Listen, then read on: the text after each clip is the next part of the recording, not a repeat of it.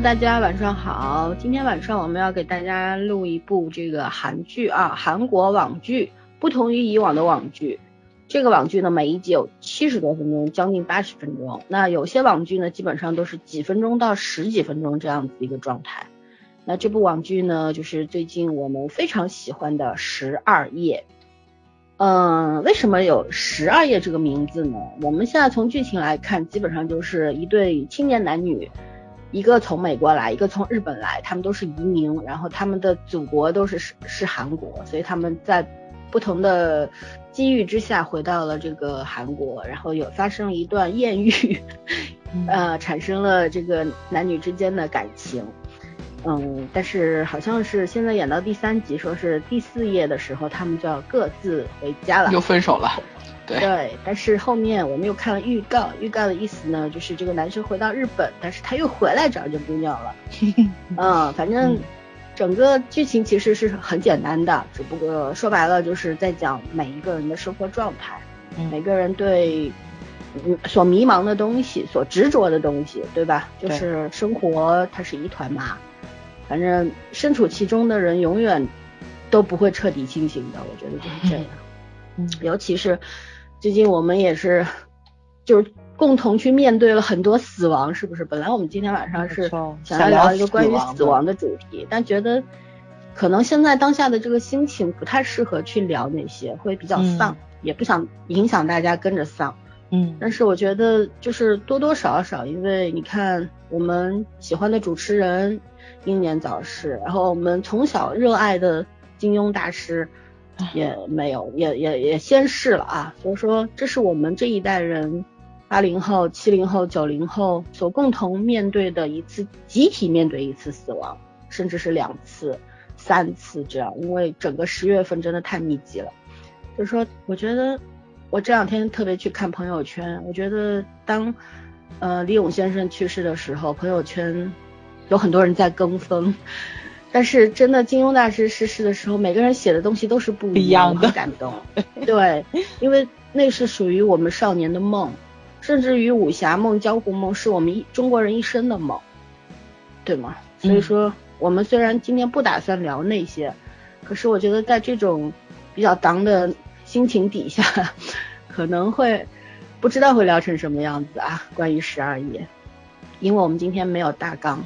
就说到哪儿算哪儿吧。然后开说之前，呃，说一下我们微信群的入群方式，在我们每期节目的文案里边有一个添加方式的，添加我们主播的微信号，然后会通过审核之后会拉你入群，就是这样这么简单。然后我们现在就正式开始聊吧，正式开始聊。我们今天也不介绍班底了，因为圈圈查过，他是一个没有太多介绍。对，因为演员也很新，编剧也很新，导演也很新，因为大家。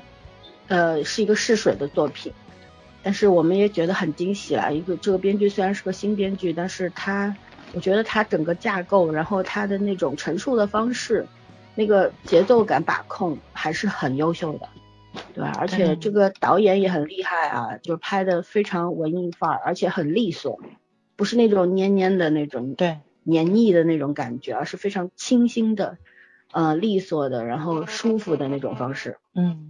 嗯，然后男女演员的话也都是新人，他们拍过《青春时代》，都在《青春时代》里面出现过。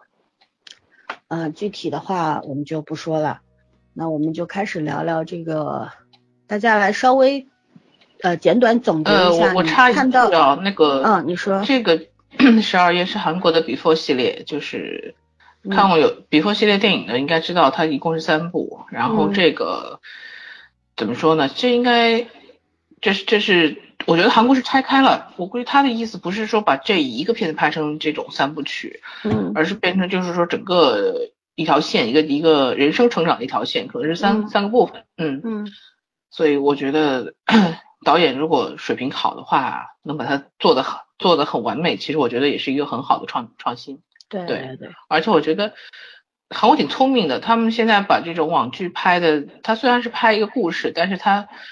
全部是按旅行为媒介，其实无形中宣传了一下他的旅行资源。嗯，是的，因为毕竟影视行业、娱乐行业是他们的国民产业，他们是要靠旅游业来挣别的国家的钱的啊。嗯，最新的、最近的那个同类型，就是说以其实是介绍旅游的那个电视剧，应该是连连熙和郑容和演的那个片子吧？我记得有一个是法国的，嗯，讲法国的一个片子，有有一阵儿了啊。我们我们没我没看那个片子，但我看了一点儿，剧情一般，但是拍的是很美，真的挺美的。嗯，对，嗯，好的，就补充一下。我们先嗯。现在就开始，我们简短的概述一下或者谈一下，就是说你看完这三集之后，有一个比较综合的感受。然后我们说完这个之后呢，我们来聊一下这个具体的细分一下、拆分一下那些细节的东西。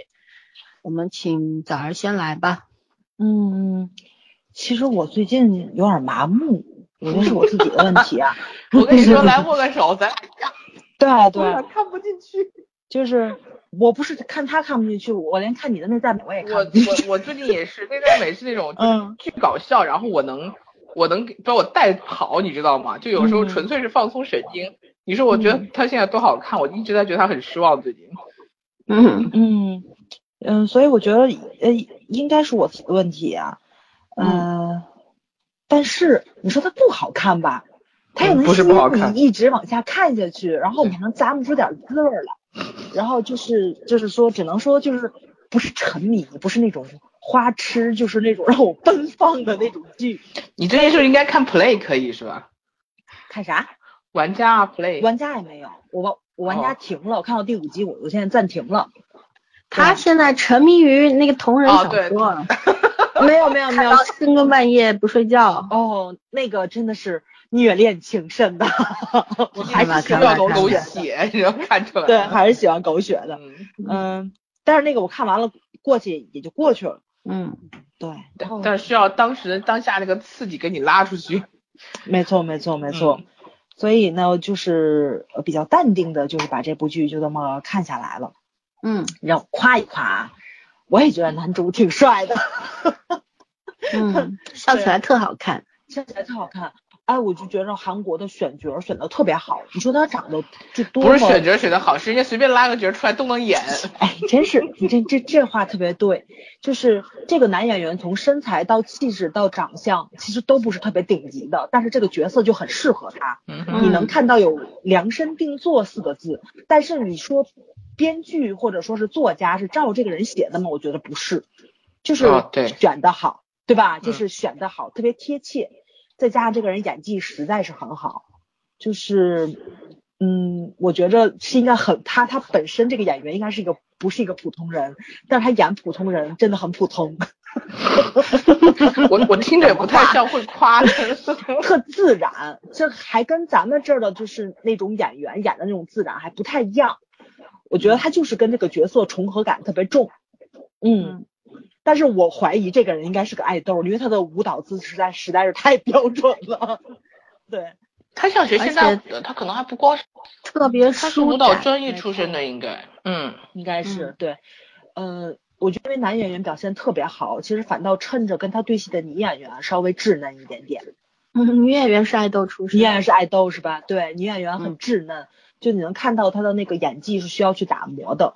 但是呢，就正好跟他那个人设上是有一点点呼应在的，配的，没错，对，所以那无所适从，然后的那种懵懂感，或者说是那种小小的紧张感什么的，你能原谅他，对，呃，还有就是其他的角色演的也都非常好，而且故事就是咱在开篇之前圈圈讲的，就是特普通，就是咱们老百姓的生活，但是。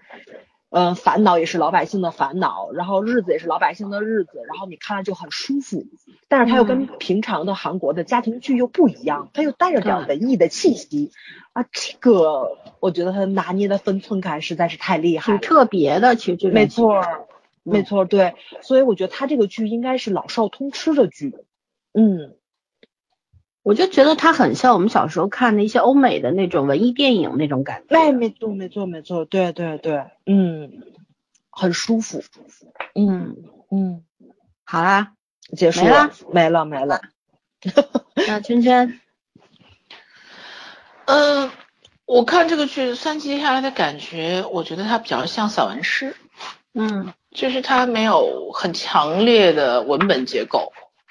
完全生活化，就是 我觉得是刻意把这个故事打的比较散，然后节奏压的比较慢。但是好的地方就是说它它是散，但是不乱，也没有让你觉得中间有断的地方。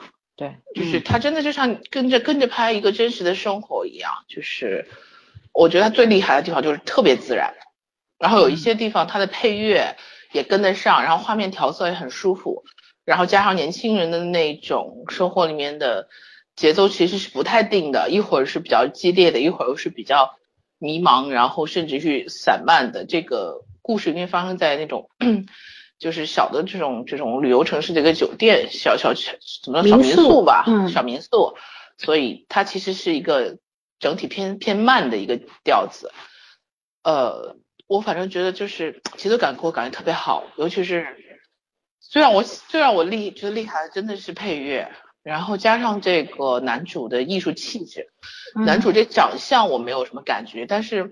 我为什么跟刚刚跟森森讲？我说他第一集出现，然后那个舞蹈动作的时候，一个抬一个抬手，然后你看他的眼神，我说他他不会是半路出家的学学舞蹈的，他那是很多年专业训练跟上的，对，就是他的眼神，他的面部表情，那个不是说呃临时学跳舞能学出来的，嗯，对，所以他那个突然出现那个状态，然后一下把我。打动了，就是这样的感觉。然后后面就是很给他加分，包括他，呃，他不在，就是不在这个这个他擅长领域的时候，他就是他把这个男主的角色演的非常的，嗯，怎么说呢？相信命运的男孩。他其实有一种克制、隐忍在里面的那种激烈感。他看女生的眼神，我特别喜欢，就是他是很尊重对方的，但同时他那个感情是很强烈的。对，所以其实前面的几部分的故事，女生还在懵懂，而且女生也有男朋友，她有她，她来到这个地方其实是一场意外，她有很多她心事上的东西，所以她不可能很轻易的接受一个男生的感情，我觉得这个很正常，就是铺垫的够，但是她又会被这个男生吸引和打动，你看他经常看到男孩子就是发呆，看到他的时候，就脑子里会脑补很多东西，然后这个时候切的画面，男孩子看着他的时候，我就觉得这导演这点特别神。就是他很会利用这两个人特色上的东西，就是那个本质上有一些特性的东西。因为女生其实不是那种年年纪很厉害的，但反而是他这种天真淳朴反射了这个男生的这种怎么说深情吧。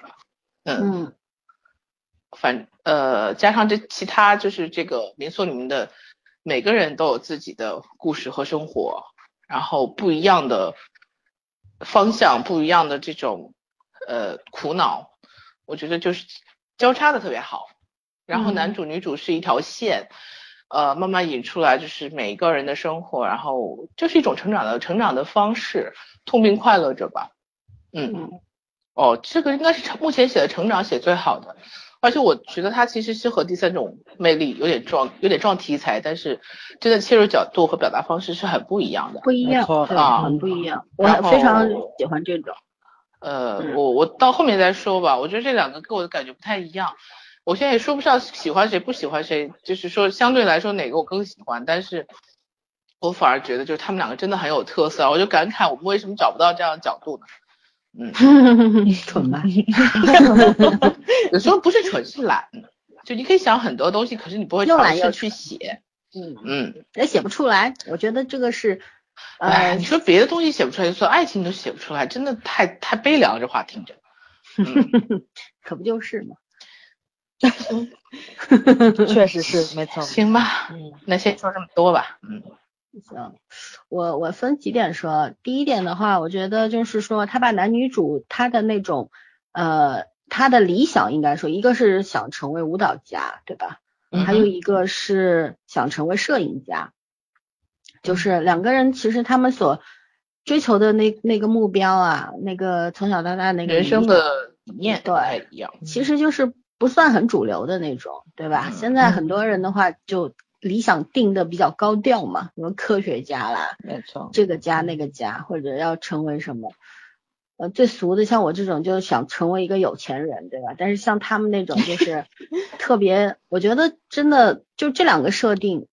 我觉得挺惊喜的，让我首先，嗯嗯，然后第二点呢，就是这里边其实目前来说，三集涉及到四段感情，嗯，男女主这一段，包括女主的闺蜜，就是高中同学彩媛的，啊，是那个那个那个那个电台的女编呃女编剧对吧？嗯，女编剧。然后我我因为她彩媛的那段感情，其实也是呃在邂逅了一个旅行的嗯一个外国人，嗯，然后她也觉得旅行结束她就要回去的。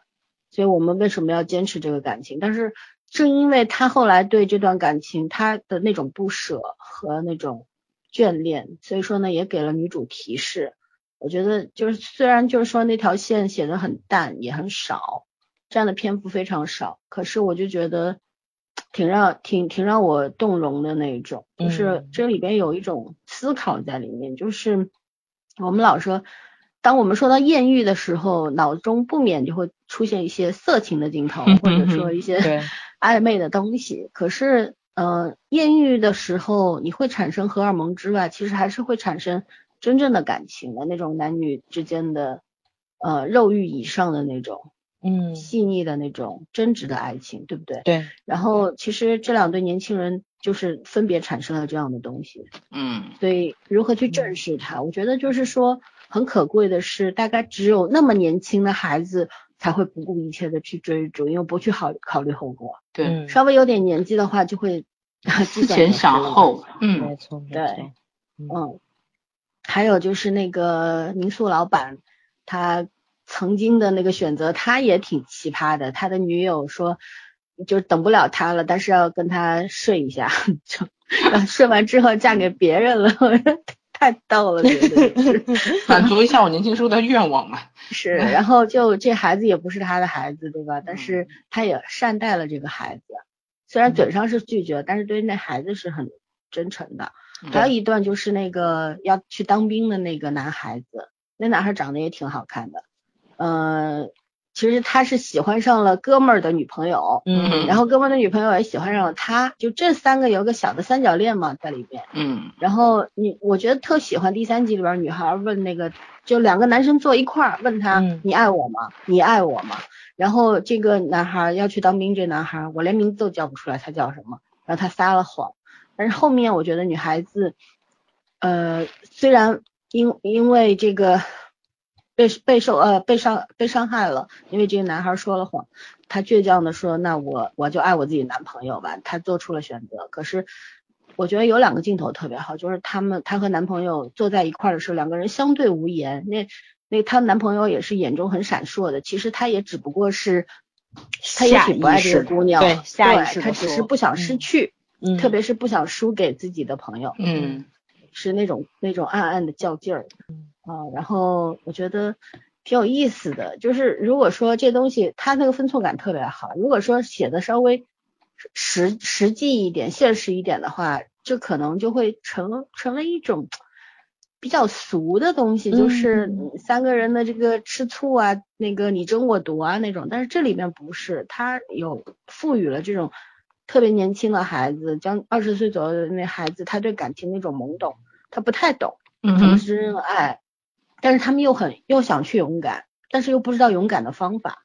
对，嗯，所以说就这这种细腻的东西，虽然他没有在台词中体现哦，可是就那几个镜头，我觉得真的写的就表达的特别的淋漓尽致。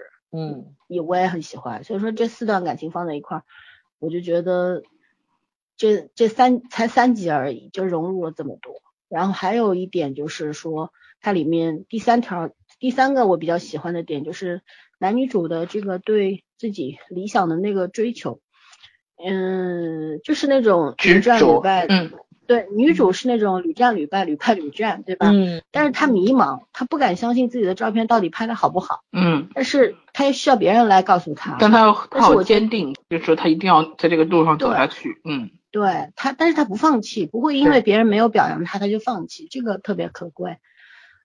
还有男主呢，是因为曾经我不知道他具体发生过什么，因为还没演，但是他曾经在舞台上是一个逃跑者，对吧？然后即便逃跑了，舞台舞台还是舞蹈还是他一生的追求，所以说他放放下工作又回来回到最初的地方。然后，但是他好像要比女主清醒很多，他知道自己要什么，只不过但是又对于自己曾经的那种逃避、逃跑，嗯，心有余悸吧，所以说他也不敢很很勇猛的踏出那一步，他勇敢，但是不是很勇猛。嗯，所以我就觉得，哎呀，人家讲有三集啊，就讲了这么多，国剧能讲二十集，你知道吗？还讲不清楚。对，就就真的是，我觉得这这是一个青春剧，可是就是我边看我边感慨感慨嘛，就是就 你看人家青春剧能拍成拍的拍成这个样子，可是我们的青春剧我就嗯。就不知道怎么一声叹息。而且他现在演的应该是一零年的事情，对吧？嗯嗯嗯，我估计可能会分开，然后这些因为这些这这些人都是在不是一零年，是现在的吧？他们这二零一零还演了这届世界杯呢。啊？演的不是这届世界杯，不是不是不是，是一零年的世界杯。啊！你看老孙就不看球。老孙看第二个镜头是切到二零一零年六月一八年的世界杯是在俄罗斯。嗯，我没有没有，我倒是没有注意那个在哪里踢或者怎么样。我只是在看 bug，嗯嗯，所以我估计他们肯定得年嘛，对对，肯定会分，将来还会重逢，所以我觉得后面应该会有更精彩的故事。这总共就十二页，还分了重合了，哪有那么多呀？就是分了重合，其实就是讲那个时候的十二个晚上，十二天。呃，不是不是，应该不是，应该不是，应该不是，是他们一共在一起就经过了十二个晚上，十二晚上，嗯，对，太太悲惨了吧，八年时间才十二个晚上，四天嘛，四天他们应该分开了，然后这是四页，你看后面还有，所以我说他和那个第三种魅力撞题材嘛。可是我觉得不是哎，我的感觉上我没有看任何简介或者怎么样，但是我一直觉得其实那十二页就是发生在同一个时间，不是剧剧情介绍就是他要分开，嗯，这样。分开是分了呀，但是那男孩不是立刻就回来了吗？但是女孩有可能没遇到啊。哦，好吧，那不去管他，反正就是讲不停的在带着自己成长之后的这个状态去又碰见这个人，多多少少觉得还是只能是这个人。当然，这种感情现在这个时代已经基本没有了，我们就当个梦看看吧。嗯嗯，好吧，反正这个感受说完了，咱们现在接着聊啥呢？冷场了。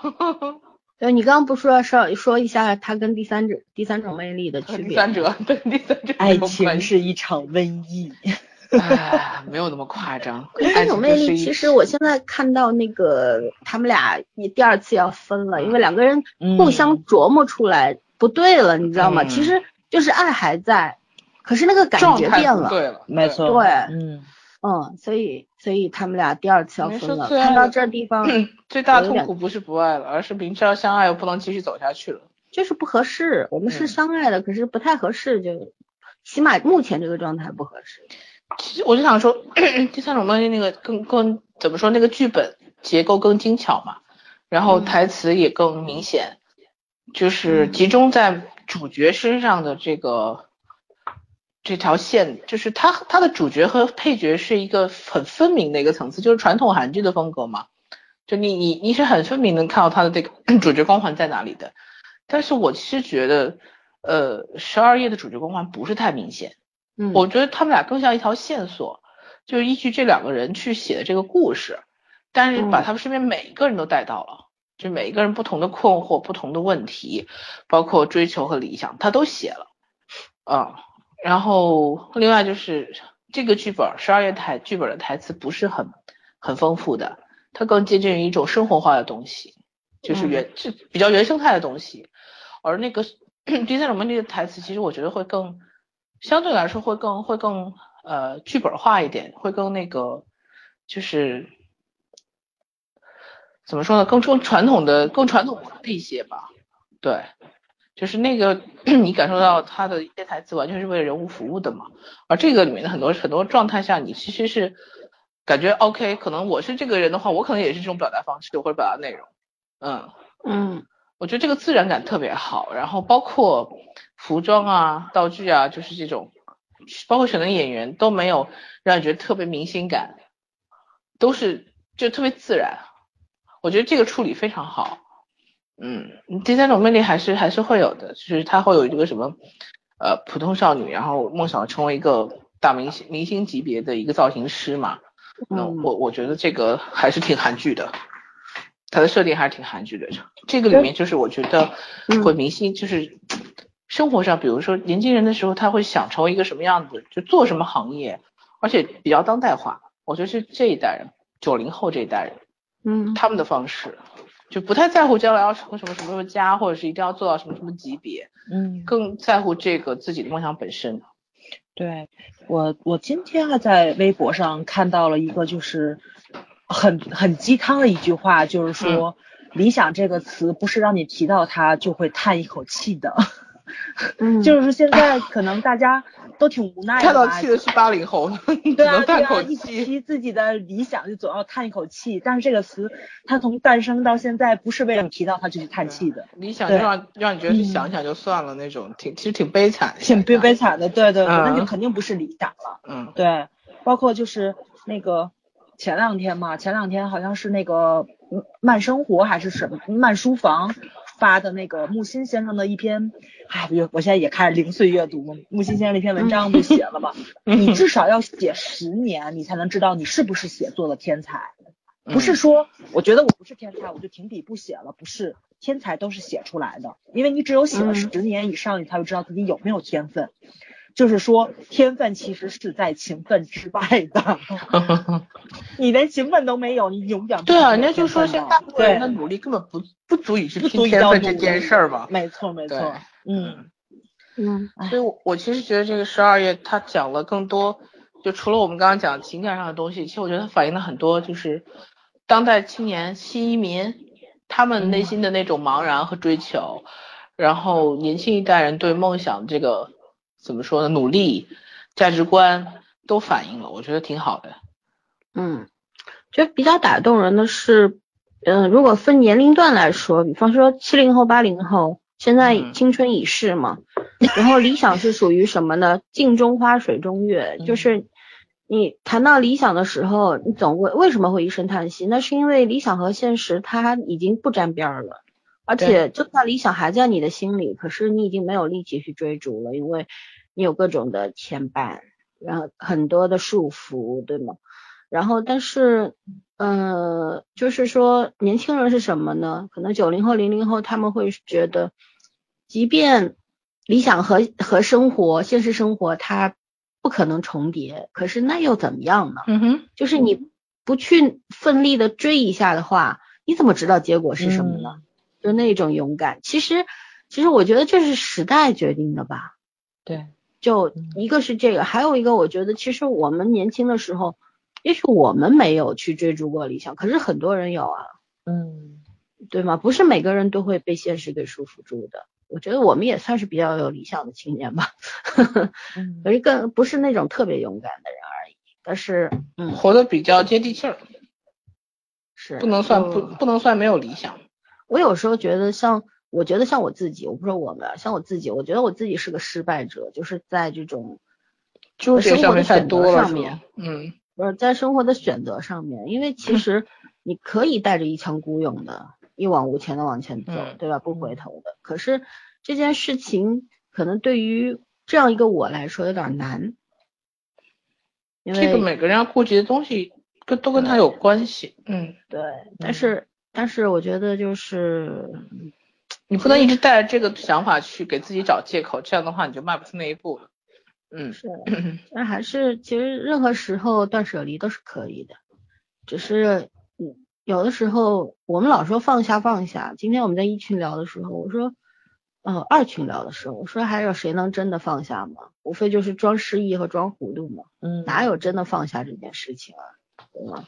今天有个人跟我讲了一个另外一个角度，他所谓断舍离，你有没有想过，其实你就是你没本事拿住。我我当时想了一下，其实其实也可能是对的。有很多人讲我对这个事情没兴趣，就是因为他搞不定这件事情。所以为什么我我现在觉得刚早周木心先生讲的那句话，就是你起码要努力过后，你才知道你对要不要试去，而不是说年轻的时候我说哦这个我没感兴趣，呃那个我看不上。你你连试都没有去试过的时候，你讲这句话其实挺可笑的。对嗯，所以我们不就是更喜欢、更欣赏那些勇敢的人吗？没错，对。能够在一条道上往走到黑的那种人吗？对啊，然后走到黑发现你真的不适合这件事情，很勇敢的就放弃了。我觉得这个真的是很厉害。没错。你知道最无聊的是什么？就是你人到中年或者人到老年的时候说，会说什么？后悔呀，对，遗憾啦，后悔啦，嗯，说自己不够勇敢啦，然后又说没关系啦，反正人生只有只有一次，每个人都这样活都是活，对，其实这就是 给自己很好的一个借口，但是也未尝不可，就是你安慰一下自己又怎么了？嗯，因为这事儿已经回不了头了，你也没有机会了，尤其是到老了之后，对吧？这种倒还可以，但是嘲笑嘲笑年轻人的理想跟这个冲劲儿，这个。嗯，那你不妨看出这种一种他们的慌张吧，就是那种自己的人生另外一种已经嗯，对，已经不可追了，没没得追了。然后你又看别人，你又觉得羡慕嫉妒恨，对，没错，嗯，对，彷徨失措其实是一种，嗯，有时候如果像这样的，你你就笑一笑或者不理他就完了，对，嗯，没必要跟他去争执，因为这这样的争执到最后就变成了一种。你要赢我还是我要赢你的？毫无意义的，嗯，没错，没有意义，谁也赢不了谁。嗯，生活是你的生活的，嗯嗯，而且所以我们，嗯，说，我其实挺喜欢女主说的那句话了，就是我喜欢的东西跟我擅长的东西不是同一个，我应该怎么办？嗯嗯，因为这个问题问出了很多人的心里的没错的困惑。对，就是可能比较细心的人，你要做你要去做外向的工作，对吧？就是很内向的人，或者说是，就是咱们当年看那个韩剧那个好医生里面，对吧？就是朱媛演的那个角色，如果他作为诊断医师的来说，可能打遍天下无无敌手，但他想做一个外科医生，第一是他自己的情绪是不能控制的，手术中如果有什么风吹草动，他可能就失控了，嗯，对。像这种你的理想跟你的那个就是你的能力不匹配的，你又怎么办？哎呀，就觉得这个是一个无解的问题。嗯，但是你不能因为这个你就放弃掉自己的初衷嘛。嗯，那好吧，问题来了。嗯，你的理想和你擅长的事情是哪些呢？玩儿，我怎么觉得今天晚上你的气氛特别特别符合我们 老三国档节目的风格？快辞职吧，就这么个意思，你知道吗？不是不是，我其实这是问我们三个的，只是你可以先挑选来回答嘛。嗯，不要说玩儿，玩儿每个人都擅长，只是说除了除了这个你你自己比较擅长的东西，然后你选择的生活。你和你理想的东西肯定是冲突的嘛？你合二为一的人实在是太少了。对对对，嗯，对，其实也不一定要回答，只不过这个问题应该留在心里面。我这个问题，女主说的是我倒是想过的。嗯，我觉得分阶段，曾经就是我擅长的东西和我理想的东西，它是分裂的。但我觉得我现在擅长的和我理想的是合二为一的。因为这是不同，你走到不同的人生阶段，然后你花我花了很长的时间把它变成一件事儿，嗯嗯，对，未来会怎么样我不知道，那我最起码现在这个阶段，最起码五年之内吧，应该不会变，就这个样子。对，但这这是个好问题。这个年纪其实变变不太不是会受一个瞬间的诱惑而变的，一般都是受了重大的刺激才会变，好吗？嗯。而且我一直很慎重于理想这两个字，我一直觉得讲梦想可能最更容易一些，因为做个梦就行了嘛。但是理想这个事情就更加的实际，然后更加严肃了，我觉得就是，嗯嗯，每次就像小时候老师说，哎，你未来你长大要想要干什么，而不是你的理想是什么。嗯，你想要干什么？想要干的事实在太多了。可是我我也有认真考虑过我的理想是什么，我小小时候也考虑过，没想出来。我只是想了，我我我要干的事儿最起码有十几种，就是想要成为什么，成为什么有十几种。可是真正想要干那件事儿，一直差不多到二十几岁的时候才总结出一个答案来，是这样。对对，嗯，是人生真的就时间虽然不可不可挽留啊，特别无情，可是有些事情想明白，你就是需要时间，是没有办法的。没错没错，嗯。对，居然说我们像一档什么节目？午夜情感吗？没有啊，就是用突然提问的方式，略耳略略熟悉。突然提问不是我们的特色，是就是你刚刚那口气特别像高博，你知道吗？我是谁？那么问题来了，就是这样。嗯，好吧，那我们继续聊吧，聊聊聊聊艳遇和爱情吧，这多好聊呀！艳遇和爱情，干嘛要去聊那么严肃的东西呢？哎，我还真不觉得他们这是艳遇，我还真不觉着。我就觉得这咋不是艳遇啊？这是一个偶然相遇，啊，这不算艳遇。邂逅好吗？艳遇其实抱着某种目的，我觉得的。对对嗯对，嗯。但是，但是我承认艳遇能转化成爱情，这是肯定的。就是可能你的初衷目的性不是这么的纯洁，或者说是这么的 真诚，但是它会转化成爱情，因为你发现那个人跟你有灵魂的 共振的时候，可能会，嗯对对对，你应该会，但是想艳遇转化触动的成爱情，一定不能有一颗玻璃心。没错没错。好吧，那就不要说艳遇，就说有缘千里来相会，够远了吧？他们俩，嗯，足够对，了就就就是一个邂逅吧。嗯，我特别喜欢这个女生，两次这个他们的接吻都是女生主动的，嗯。然后把男虽然说这个男生他是清醒的，他觉得我就是喜欢上了你，甚至于我爱上了你，然后女生还不敢还有点正视自己迷茫的感情嘛，嗯。他他可能心里是喜欢的，可是他不敢面对这个事实，就是那种，嗯，然后但是他每次都是对吧？那个是身体他很很诚实尊尊重自己的意愿。对，特别勇敢，我觉得就是那种女孩子，就是就是哪怕此刻我我是爱你的，然后我就要拥抱你，然后怎样？我觉得这个这个挺有意思的，这个也是一一种可能我们传统东方人上了点不会年纪的人不会太喜欢的这种。对嗯七八十年代的人不太敢的一件事儿。当然敢不敢我也不知道，这我不敢而已。然后，但我但我当时那主要是取决于男的够不够帅，那得看是谁，对啊帅的人多了去了。就取决于男人对你来说那个男的够不够帅。对是。然后就是我看的时候，我甚至还在想，可能也跟这个女孩子是在美国待了很多年之后也有一定的影响，就是会被同化嘛，就是在这方面嗯会比较勇敢一点。但是最终还是他骨子里面的那种勇勇气。你看他对于他自己的摄影的这个理想，他其实就是很执着的。嗯也是很勇敢的，是是是能够想到就立刻去执行去做的，然后能够坚持的人。所以说对感情，我觉得也是异曲同工。他有一种一往无前的莽撞，但是非常讨讨人喜欢。嗯，对，嗯，是的。诶，谁家掉钢镚了？哇，今天万圣节你别那么吓唬人行吗？手手机短信声？掉钢镚也挺好的呀，捡钱呀。手机短信设置成这个。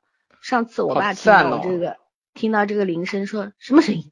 我说我每次来短信就是钱来了，多好呀！我怕 你就财迷，就是 不不是有个笑话吗？就是公交车上有人放个屁，大家鸦雀无声，然后又有人放个屁，然后他就开始喷笑，就闷着笑嘛。又有人放个屁，就然后见一个男生恍然大悟，哦，我手机响了。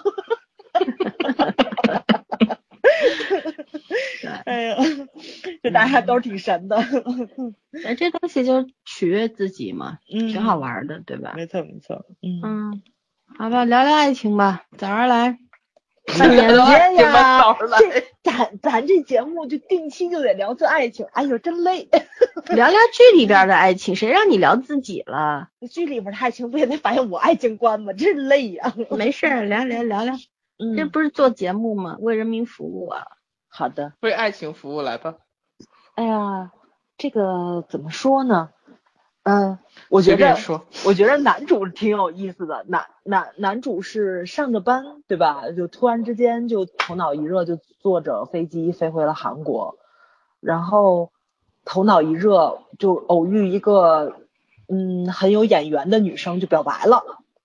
嗯 对，然后你也不能说是冲动，但是我觉得应该可能就是那种枯燥啊、乏味的那种生活，待久了之后，你那种突然就是想想打需要开一个自己的那种感出口出口，对对对嗯对对，往往这个时候一般来说，嗯，要不就是换工作，你要不就是换爱人，嗯，对吧？我这个我这结论也不科学啊，没有数据啊，这是我个人想法啊。嗯，嗯，尊重自己也挺好的，没什么不对没。错。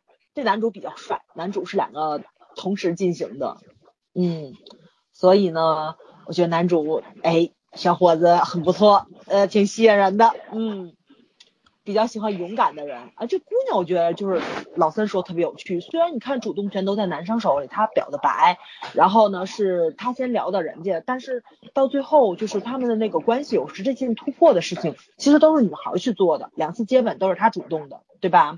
嗯，嗯，还有就是什么呢？就是呃，男孩子第一次见着女孩子装不认识的时候，是女孩儿主动找他问他为什么装不认识我。嗯，所以呃，所以我觉得就是韩国现在真的就已经特别是把这个男女平等的这个东西扯到这个主题融合到里面来。没错嗯，没错，就是已经就是在作品里面，你能无处不在的看到，就是两个人其实是一个势均力敌的状态，就没有说是是谁在爱情中是一个统领的地位，其实是没有的，是嗯都往前走了一步，都勇敢了一回，谁都没有在这个就是偶偶嗯不能叫艳遇，对，就这种偶然的这种邂逅的时候。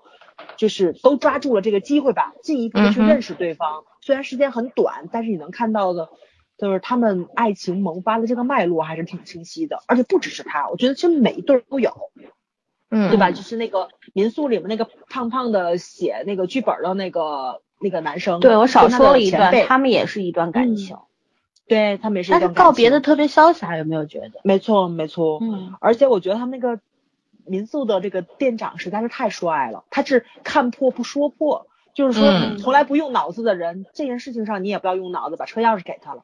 但是当然那个一拒绝，他他立马他就又把车钥匙拿走了。那你的事儿你自己解决，我我说你了，但是我觉得这个事儿可能超过咱们两个人这关系的边界的时候，你拒绝了，那么我也不强求，都是那种哎呀就特特爽利的人，我觉得就跟这种人特在一起成熟。嗯，对对对，就通透，嗯通透，对你不用害怕不会过度干预。嗯没错，没错，没错，你你可以放心的把自己的问题敞开给对方看，对方可能会呃，也不能说评论吧，就给你适当的意见，你接不接受都无所谓。嗯，然后呢，就是就是那种嗯距离感恰到好处的感觉，就是不会让你觉着很生疏，但又不会让你觉着过分的干预你。哦，我觉得他们这个人和人之间的关系掌握特别好，弄得我都想去住民宿了，你知道吧？对，嗯，嗯，然后我觉得那学姐也很帅，那个学姐应该也是出去找灵感的吧，那个感觉，对吧？嗯，对，但是他采风了，对，然后是放任自己去世界上流浪啊，我觉得这个这个真的也是很少有人能做到的。我不说我大学里面有一个男生的同学，就是就是特别好的工作，就是哎呦那个那工作真要给女生的话，我觉得就是大家得美死。第一无毒，第二正常上下班，第三然后就是检测类的工作，就是你可能会接触到很多自己本专业的东西，你就不会荒废掉，然后你还能继续去往上提升的的那种，那就那种岗位，就是很多人羡慕都羡慕不来，他辞掉了，然后去周游中国玩了十个月，嗯 多好啊！对，然后把天津的房子卖了。然后就在他们南方边上买了个别墅，人现在是半上班半退休的一个状态。我觉得他一直都很潇洒，你知道，知道自己要什么，特别嗯特别的帅。对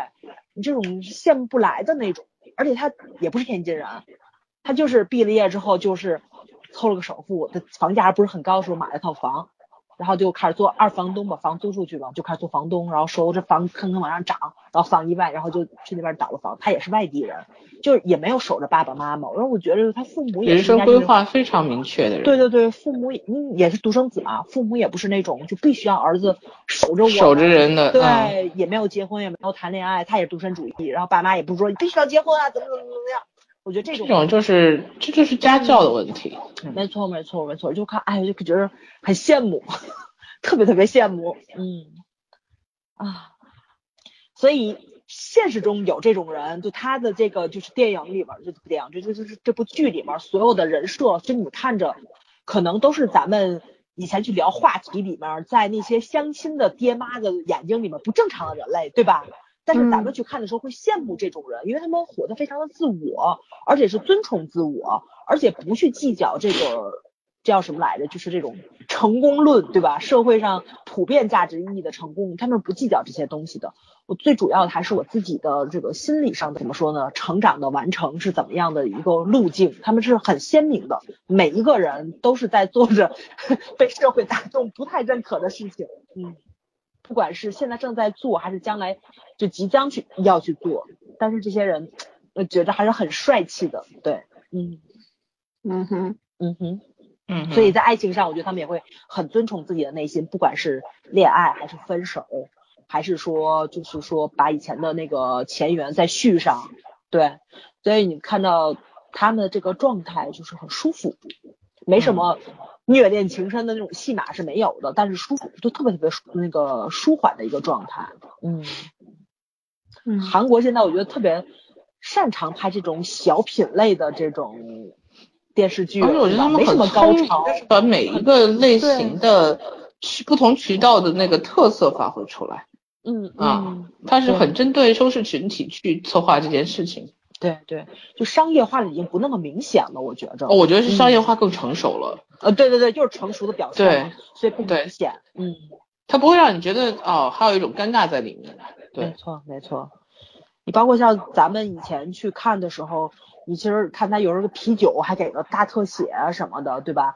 他就现在他就是就那个啤酒的名字给你一半的标，你都知道他那是韩国什么牌子的啤酒了。他已经不太很自然，那个那个手段融入的非常自然，不会让你觉得哦哦又又加了一个什么广告在里面。没错没错，对，你比较深入人心了，我觉得是。嗯嗯嗯，OK，差不多了，嗯。就这其实是把这些人，就把这样的类型的人放在了一个空间里面去讨论嘛。嗯。其实我们也平时出去旅行会住民宿，民宿是不是真的这么美好？大家也心知肚明嘛，对吧？对。真的你能够买到，就是你不是买到，是你享受到你理想中那种民宿生活，短暂的那种，无论从呃硬件、软件啊、人文方面等等。都能够让你得偿所愿的那个，都是要花大价钱买来的。就是当然了，成本也很高，其实这是在中国的一个特色，因为咱们中国太讲究效率和经济了，任何东西都谈钱。但是因为我们去国外旅行的时候，倒是可以享受到这样的东西，因为人家有些做民宿的他很平和，而且确实是做了很多年，他比较成熟了做法。对，嗯。而且我一直觉得，就是当然在国内也会有一些比较让你高级的民宿，呃，不一定高级，可是干净舒适的那种。但是这种这种的，就真的我觉得是属于那种加引号的世外高人，就是他可能第一他比较独立，一个从性格上，还有一个就是他经济上也很独立，性格也很独立，对吧？然后。他也安于现安于这个闲云野鹤的生活，遇到过，但是真的非常非常少。因为其实我们中国人出去旅行啊，还挺迷信住民宿的。嗯，我是从什么时候开始对民宿有点失望？是几年前去莫干山。其实，好好好好好。再早的时候去莫干山的时候，其实那个地方是挺淳朴的。但是莫干山的民宿现在已经做到烂了，就是。大家风起云涌都去做民宿，然后那个价格就炒到虚高。一些呃装修的非常好，然后很有看上去很漂亮的民宿，一个晚上能卖到两三千。就拍照很美。对它，但是除了拍照很美，也没什么优点了。嗯。就是这种服务是跟不上的。你比方说，价格稍微低一点，我们上次上上周去丽水，浙江的那个。丽水玩，然后我们住的那民宿在当地是最贵的一家，然后一晚上要一千一千三百多，这是网上订的价。如果当时你去订的话，要订到一千六一千八这样子的，就是四十几平米。它因为我们住的那个叫嗯叫古堰，就是古堰画乡嘛，我们住在古堰这一片儿，然后这这个画乡和古堰中间是要靠摆渡船的，其实那个。风景我拍给照片你们看了吗？确实是很美，看一天还是挺美的，看第二天就有点烦，因为它不变，你知道吗？就是而且地方不大，这个地方。然后我们当时住的那个房间，我们住的房间不是，另外几个朋友住的，他们是就是面对着湖的那那个房间。嗯，一开始的时候住进去，打开门一看，哇，就一下大家都哇了一句，确实挺美的。可是你知道，让人遗憾的是，它的硬件没跟上。比方说，你面湖的这个房间，呃，他在阳台上放了一张那种布凳子，可是那个布凳子发霉了。然后在这种潮湖的地方，它肯定比较潮湿，对不对？嗯可是他也没有做好防潮的那种措施，最起码要用一些防腐木啊之类的也没有用。当然，它的服务是很好，服务真的是给你宾至如归的感觉，甚至晚上他会给你熬一锅很好的桃胶送到你面前，然后你要什么有什么，水果随处放，茶叶随处放，你随便喝。然后你要要提任何要求，他们都会答应你，就是这种。但是说实话，那是买来细的。节不够。如果你嗯收收到付到了这个价格，然后还没有这个服务，又住着这么不靠谱的房子的话，你心里不会回去给他们差评吗？对 对吧？对对对，大实所以我们对民对民宿的那个要求，其实我觉得大家理想中民宿就是电视剧中这种，有一个看上去不太靠谱的老板，其实他是洒脱的，对吧？然后，嗯、也不用太豪华，就是很普通的一个，像他们这种韩国的这种这种房子叫什么房来着？不懂。他们这个应该是那个就是那个北村那边的民屋，就是那个、嗯类似对吧？对对北村那边的，嗯但是具体嗯它叫什么房？韩屋？韩屋对，对吧应该是对，对他们这个韩屋，就是说这种民宿，你看它其实，在韩国收费也算就是也不会太低的，嗯，不会低，因为在民宿我我有住过，就是在民宿一列里面，它是在民宿里边价钱算高的，嗯，价格所收的比较高，因为它传统的东西嘛。对，嗯但是我们在这个电视剧里面看到，其实它也不贵了。你想想看，女主当时也没有钱，她也住得起，说明还好，对吧？男主拎个公事包，说明老板心不黑，对，说明老板 心心不黑，然后也不挣什么钱，他们兄弟俩在里边儿，但是日子过得也很舒坦，这就是大家理想中的生活呀。对，嗯，嗯就是其实这是一个创作剧本很好的一个限定元素，就是嗯。你必须要有这么一个元素，它才会给你一种往下看的欲望，它有吸引力的，对吧？而正是因为设定了这样子一个非常让让有魅力的这么一个老板，这样一个有人情味的这个这样一个民宿，对，然后你才会很安心的沉浸进去。为什么？这里边一定不会有撕逼，嗯，对，没错儿，太对了，对吧？你会有安全感。嗯，对，然后这种片子要是能撕钱，那导演是怎么想的？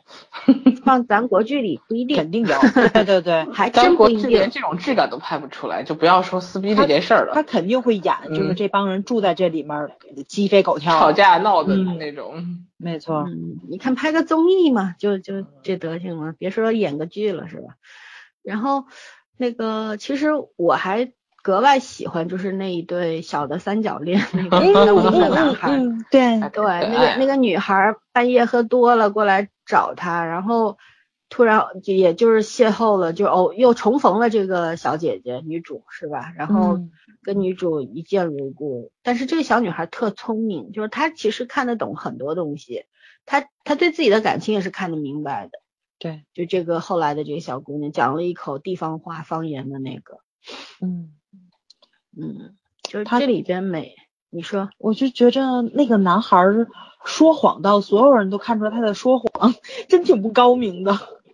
为什么还有就是他没办法，对，就是因为我觉得他是吃不准到底这个女孩心里还有没有那个男生，还有还有一个一层就是碍于他跟这个男生是好兄弟嘛，嗯。就是有些事情其实心里是知道的，也有约摸有那么几分明白，可是你就是嘴上说不出来，或者是死不承认，嗯跟自己较劲儿嘛那种。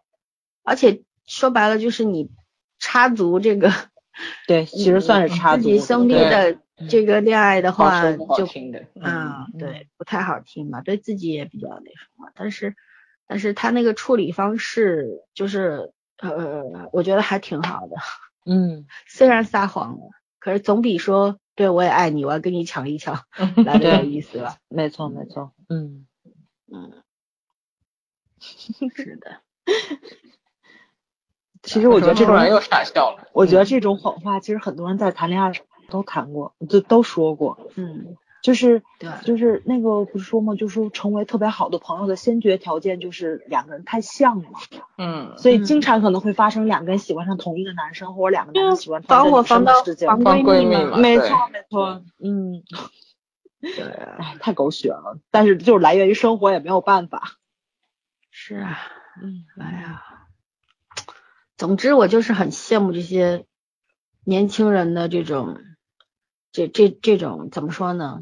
傻气，其实活的这种单纯感，嗯嗯，特别傻气。可是这种傻气是可爱的，嗯，对。他如果这个事情发生在四十几岁的人身上的话，就不那么可爱了。太灾难了，这事儿都四十多了，你还这样，是有点那不一定。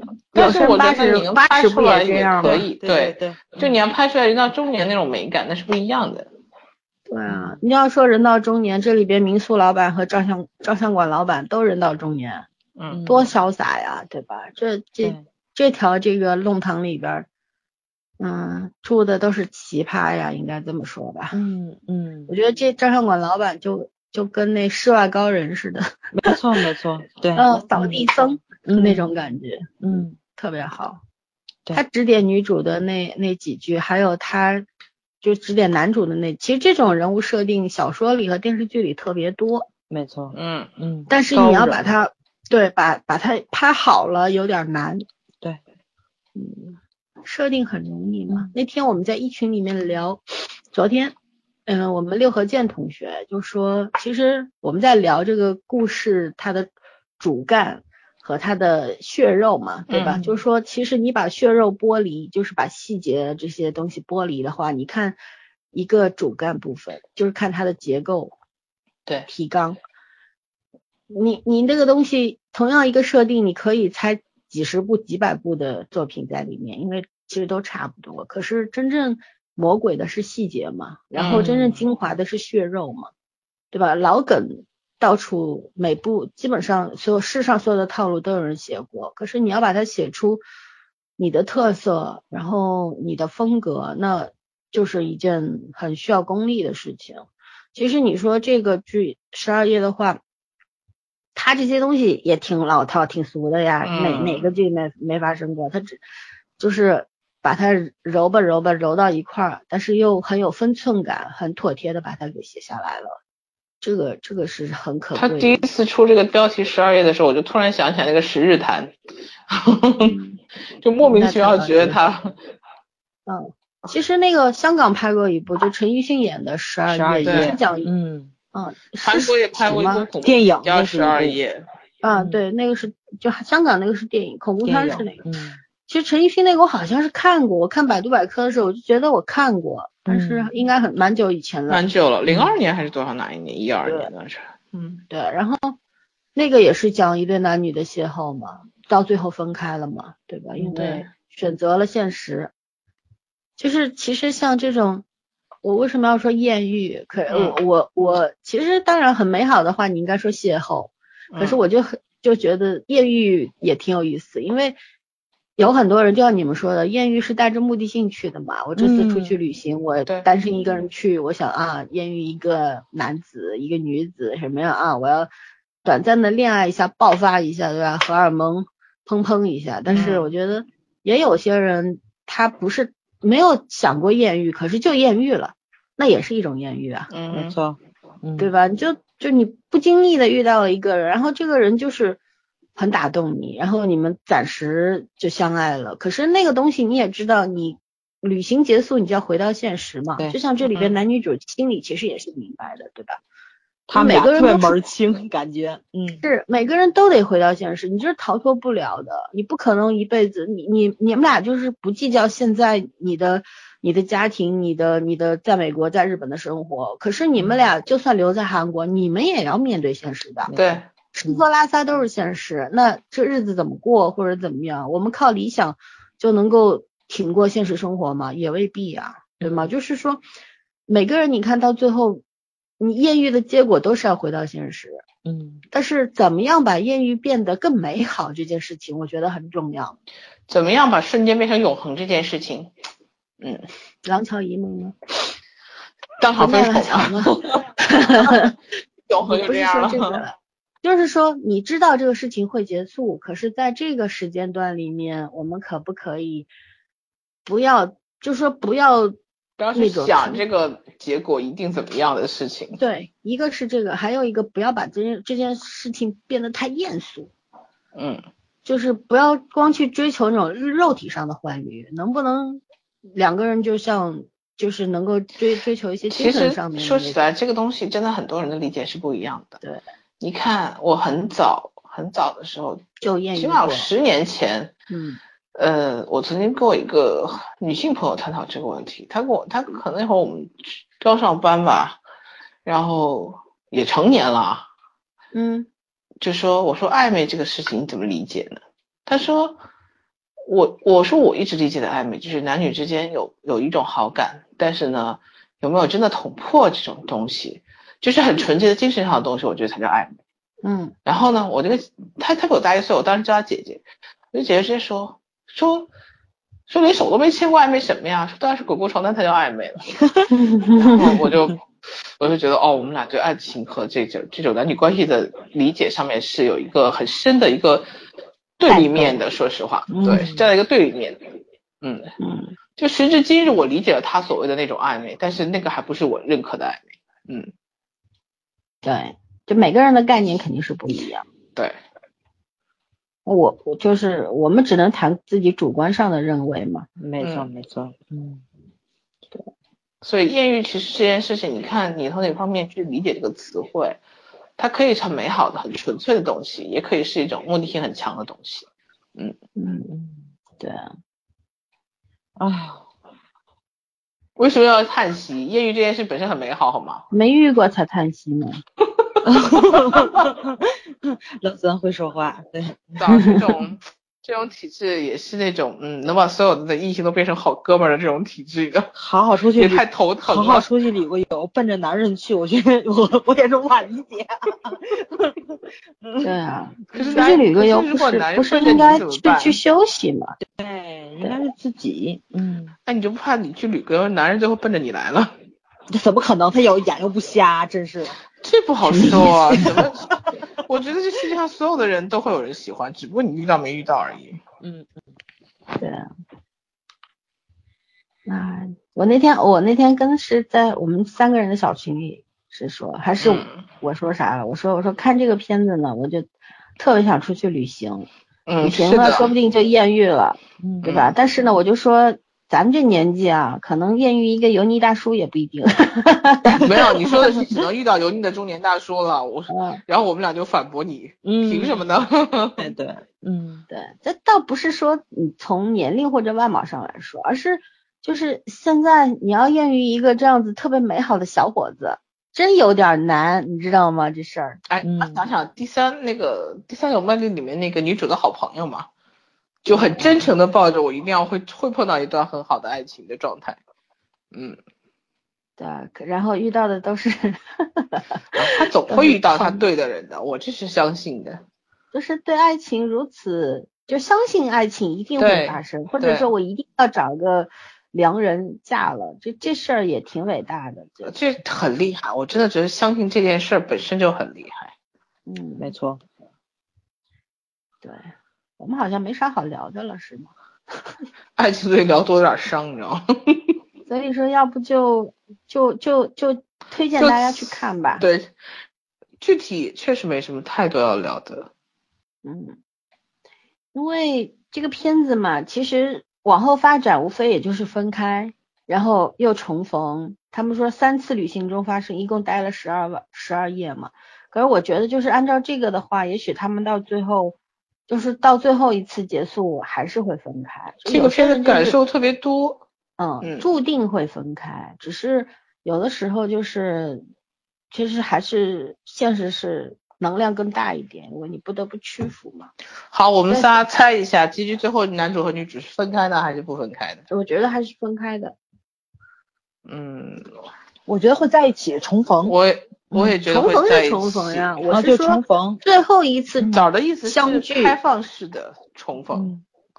嗯我我倒不是，我觉得就是可能就是到最后还是分开了那种，在就是就是第在第三次相遇了之后，然后仍然分开了。那个时候的分开和第一次不一样，第一次可能会非常心痛，非常遗憾，对吧？第三次就觉得很很平很平静的，觉得可以分开了是吗？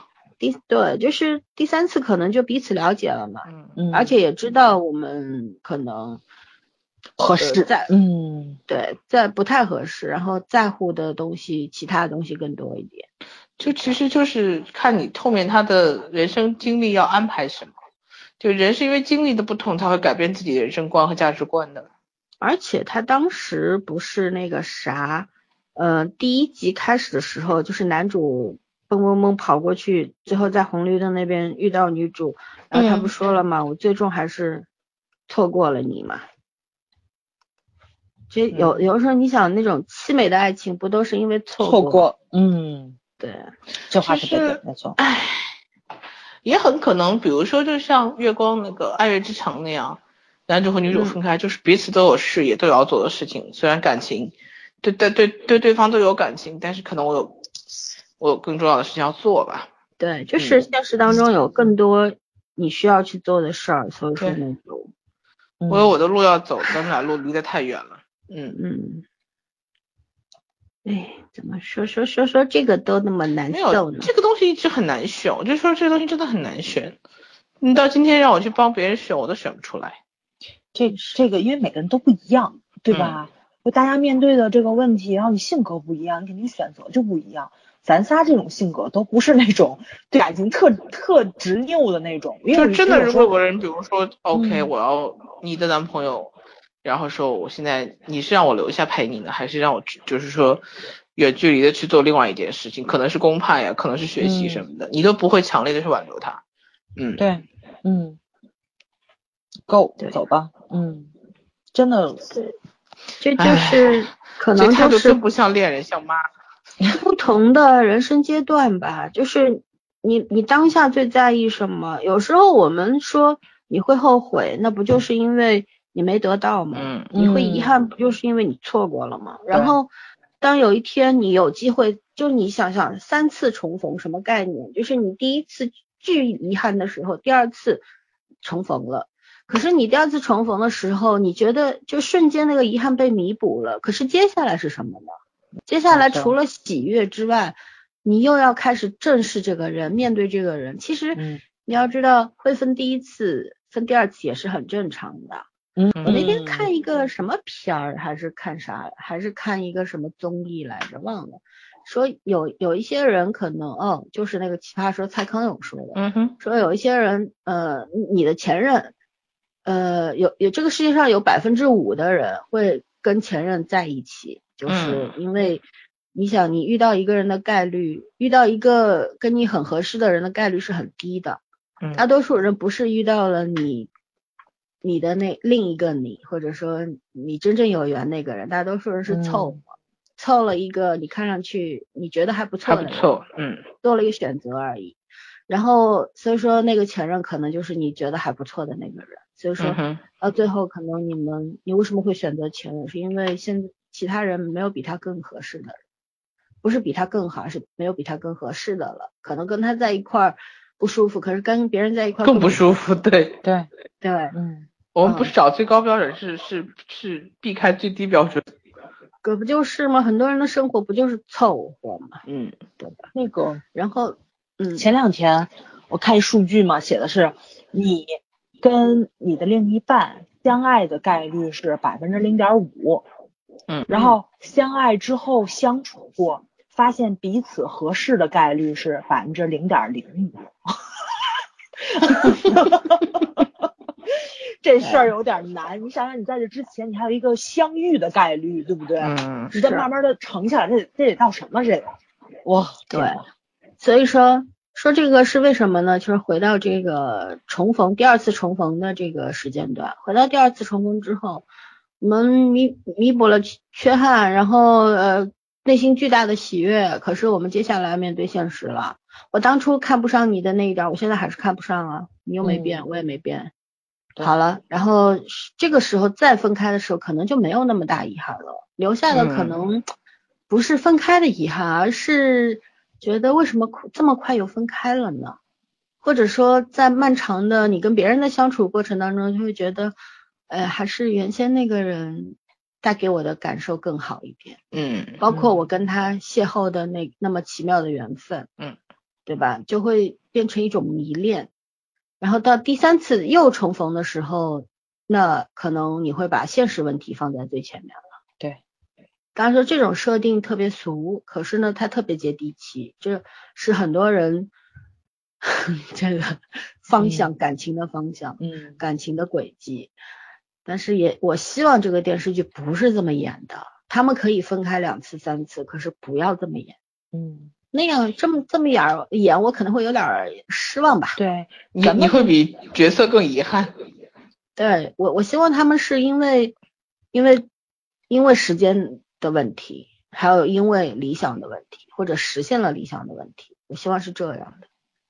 咱们当年看那个就是呃《东京爱情故事》这么的嗯念念不忘，不也是因为那个结局实在是太帅了嘛，对吧？对啊就是，相爱没有在一起、这个事情，大家接受度其实还是挺高的，我觉得。其实我觉得确实，这就是说为什么悲剧比喜剧留痕，那个不叫悲剧，但是以传统的观念来讲，它其实是一个悲剧，因为它没有和嘛，嗯。他没有和，大家就心里永远有个牵挂。嗯，可是嗯。其实我们都知道，那个是最好的结局。嗯。嗯，嗯。当年《东京爱情故事》其实整个过程我看的还挺潦草，因为我可我我我不是很喜欢日剧，你们也知道，对。但是、嗯但是也看完了，就到这么多年依然记得丽香当时对完完治说的嘛，就是以后我们再相逢的时候，可能就是在茫茫人海当中有嗯重遇了，那那个时候就笑一笑就过去吧，对，有一个笑容在里面。啊、对，就是这就时过境迁了嘛，彼此也没有什么亏欠，嗯但是要对得起自己，那个最重要。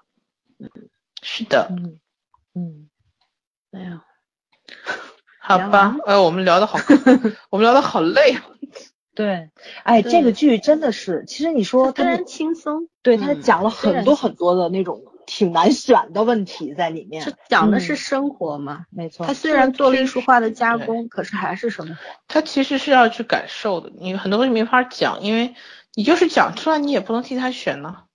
对，嗯，就隆重的推荐吧，大家自己去感受吧。嗯，嗯，还是觉得可以，还是值得看一下的，因为这种类型的嗯。在韩剧里面也算很少，我觉得它更像一部一部小电影，就是每一集都像一部电影，电影就是那种感觉，嗯无论从制作的水准上来讲，还是讲它讲故事的方式上来说，就是它的那种节奏感，我觉得就是呃很不紧不慢的。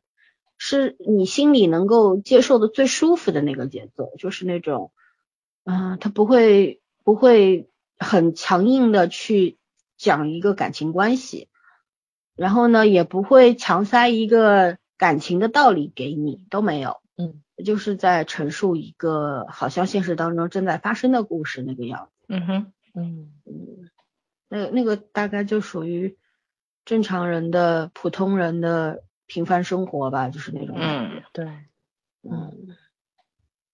你人生中肯定跟女主一样经历过这种挣扎和迷茫，对，每个人都会，只是我们可能有些人投降的特别快吧。没错没错，嗯，嗯，哎，我一直觉得人年年轻的时候没有为理想挣扎过，也挺遗憾的，对，因为你可能失去了你，这怎么说呢？最具有冲击力的那个那个年纪，嗯。你自己去想要去去抓你自己想要生活的方式，嗯。嗯我也我特别喜欢那些目标明确的人，然后，但是有的时候我会想，所谓的目标明确，那个是你真正想要的吗？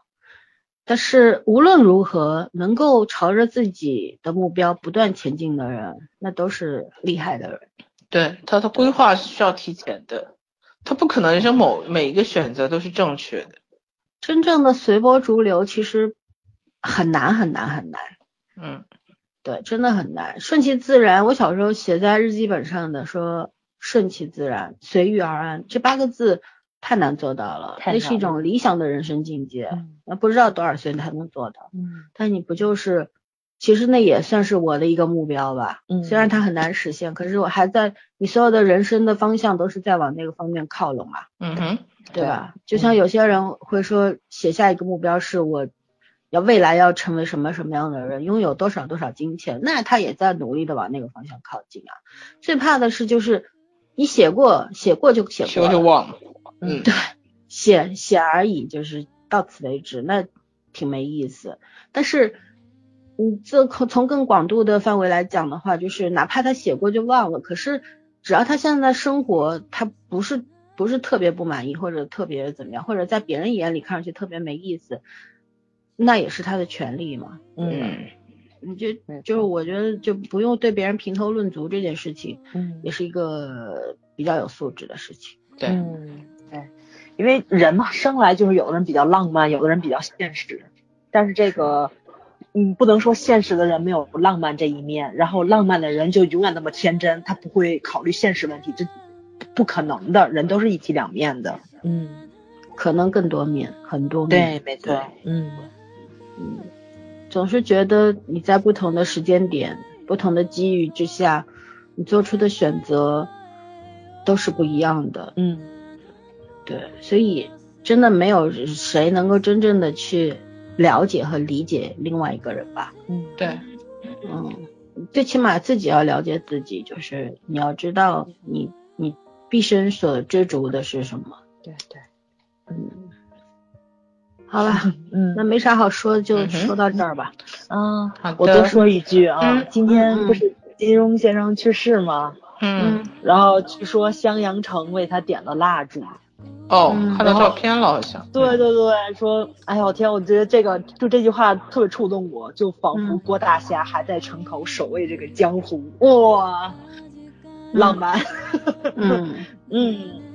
嗯，是，好吧，最后一句祝福就是用早的对，希望送给金庸先生，嗯嗯。也送给大家吧，大家都守住自己心中的那片江湖，嗯。嗯，嗯，嗯，那有句话不是吗？人生就是怎么说来着？大干一场，然后挥挥衣袖，不带走不带走一片云彩吗？嗯，OK，那就这样吧，拜拜。